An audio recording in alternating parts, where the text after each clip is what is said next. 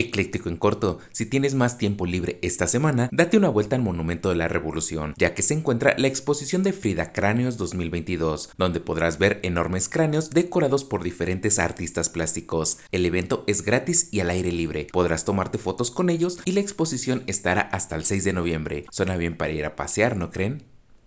Por si te lo perdiste, por la llegada de muchos extranjeros a México a laborar, la dueña de un local en la Condesa pide a empleados hablar español a clientes que exigen se les atienda en inglés. Los comentarios se han polarizado, desde quienes aplauden la actitud de la empresaria hasta quienes le reprueban e incluso le han dejado malas calificaciones y comentarios en algunos sitios de internet diciendo que ya verán su local en renta. Vaya, vaya, como siempre el bonito apoyo de mexicano a mexicano. Déjame tu opinión.